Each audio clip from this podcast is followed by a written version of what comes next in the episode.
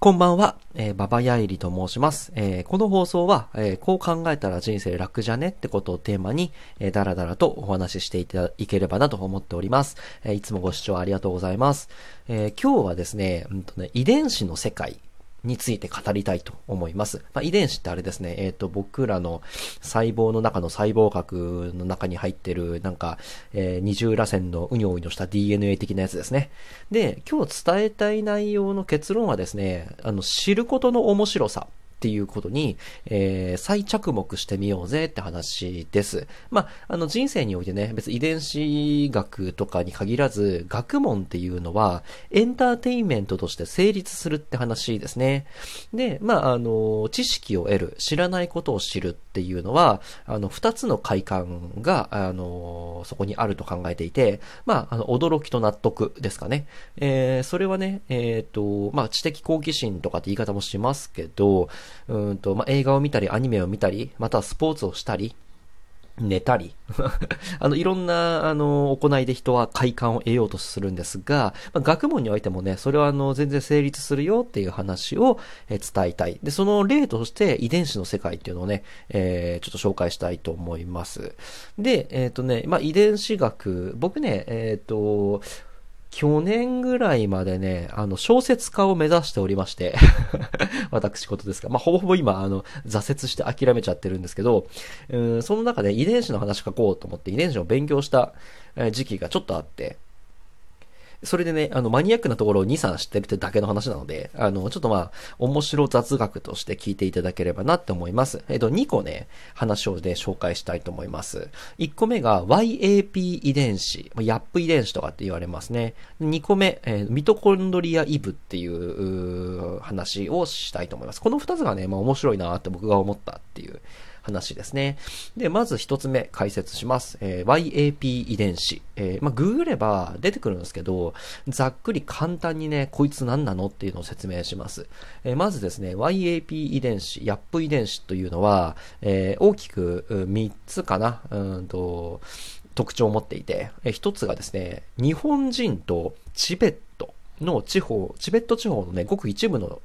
民族にしか見られない遺伝子配列っていうね、すげえ特殊な、日本人とチベットだけっすよ。の、あの山奥のごく一部の民族にしかない遺伝子配列っていうものがあると。それがヤップ遺伝子っていうものなんですね。YAP 遺伝子。で、二つ目。ルーツは、えー、古代ヨーロッパのユダヤ人かもしれないっていうふうに言われてます。つまり何が言いたいかというと、日本人のルーツ、またはチベット人のごく一部の民族の YAP 遺伝子を持ったルーツがユダヤ人、ヨーロッパから人なのかも、ヨーロッパから来た人なのかもしれないっていう説が実はあるっていう話ですね。えー、二三つ目。別名、えー、優しさ遺伝子とも言われてます。うんとね、まあ、どういうことか説明しますね。まあ、あの、簡単に言うと、人間はね、人間というか、日本人は、えー、珍しい遺伝子配列を持っているって話ではあるんですけど、特に、えー、アイヌ系、えー、平たく言うと、うんと、北海道地方に、まあ、あの、いた、昔から日本に住んでいた、えー、先住民に、えー、色濃く見られるって話ですね。弥生系とかって言われて、あの大陸のね、中国、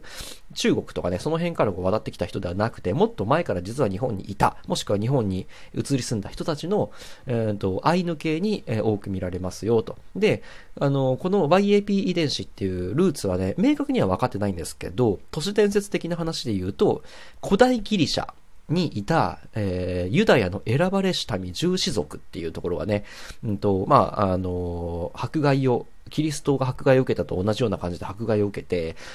東に東にヨーロッパから逃げて、えー、日本にたどり着いて、そこで子孫を残した。それによって YAP 遺伝子が、えー、今の今までも、えー、こうね、引き継が、引き継がれてきたっていう、う伝説があります。または、これ超絶都市伝説なんですけど そのヨーロッパのね、えっ、ー、と、ローマ、えー、都を追われたキリストの弟子たちが長い、えー、旅路の末にチベット地方を経由して、えー、極東の、えー、日本に来たっていう説もありますね。えー、めっちゃ都市伝説ですけど。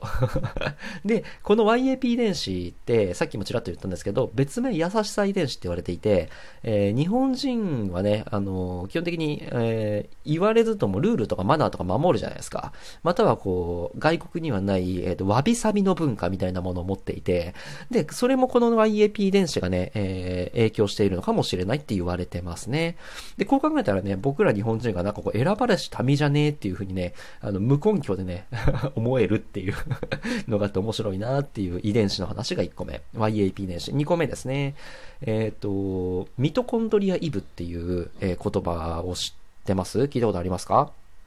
で、えー、これね、全く YAP とは別の話になるんですが、うんとね、これも遺伝子学の中で生まれた言葉ですね。で、ミトコンドリアイブって何かっていうとですね、簡単に言うと、えー、人類共通の母、母親、うん、まあ、人類共通の母っ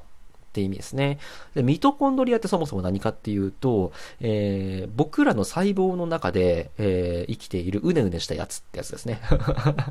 細胞の中には細胞核があったりとか、あの、まあ、それをね、えー、細胞膜が包んでて中にいろいろごちゃごちゃしたのがいっぱい入ってるんですけど、その中にミトコンドリアっていうやつがいるんですわ。で、このミトコンドリアってのはね、100%母親のものをコピーして僕が引き継いでるっていう100%母系遺伝の、えー、ものなんですね。つまり、僕もあなたも、えー、僕らの中で生きている、細胞の中でうねうねしているミトコンドリアっていうのは100%お母さんのミトコンドリアのコピーってわけですね。で、えー、このミトコンドリアをね、えー、解説することで、えー、人の母系、母、母方の祖先をたどることができますよね。なぜならば100%母親から引き継いでるものだから。で、このミトコンドリアを解析することによって、うんと、まあ、母方のというか、日本、えー、人間のね、えー、起源みたいなものを探ることができたと。で、そうするとね、実は、アフリカに生きた一人の女性に行き着くんですって。で、その、えー、女性、あの、アフリカに生きた一人の女性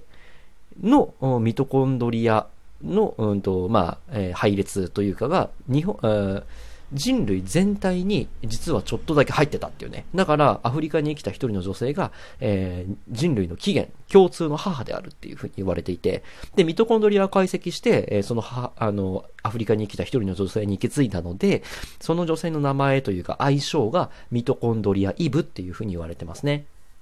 はい。って感じでですね、えー、今、日本人、もしくはチベット地方のごく一部の民族にしかない優しさ遺伝子の YAP 遺伝子というものと、えー、人類共通の母、えー、ミトコンドリアイブ、アフリカに来た一人の女性っていう話をさせていただきました。あのね、えー、まあ、今日用意した話は、この遺伝子で分かった2つの雑学って感じなんですけど、あ別にね、これを知ってね、なんかこう人生、今後の人生でめっちゃ役立つみたいなものは、すいません、今日ないっす。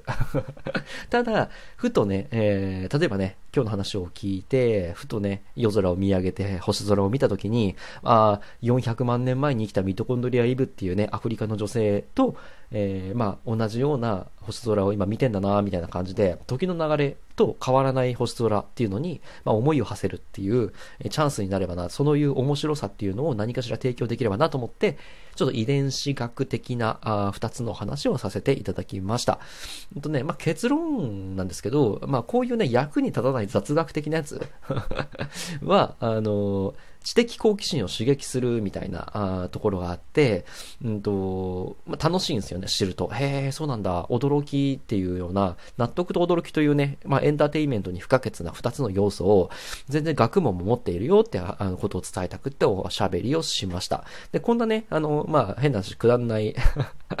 知的好奇心のみをね、刺激するだけの、あの、何の役にも立たない雑学って、あのネットサーフィンしてれば無限に転がってるんで、あの、ぜひね、えっ、ー、と、すげえ、あの、古典的なネットサーフィンっていうネットの遊び方なんですけど、あの、実はね、これがまあ本質、えー、ネットの本質、知らないことをしてれるっていうところだと思うので、まあ、こういうね、あの人生のあの余暇の楽しみ方っていうのも再着目していただければなと、えー、思いまして、えー、今日こんなお話をさせていただきました。今日は、えー、雑学の面白さを遺伝子学の2つの例えで、えー、ちょっとね、お話しさせていただいた次第でございます。はい、こんな感じで、えー、僕の放送はね、えー、こう考えたら人生楽じゃねってことをテーマに、えー、だらだらとトークしていければなと思っております。えっ、ー、と、ツイッターとかブログでも同じような話をしておりますので、えー、よろしければ、えー、合わせてご覧になっていただければと思います。え一応毎日、毎日更新でね、え昨日も一昨日もずっとやってるので、今日で30何回目だと思うんですけど、あんまり見てないっす。自分、自分の放送を自分で聞くって多分ない。みんなやってんのかな？僕はしたことがないので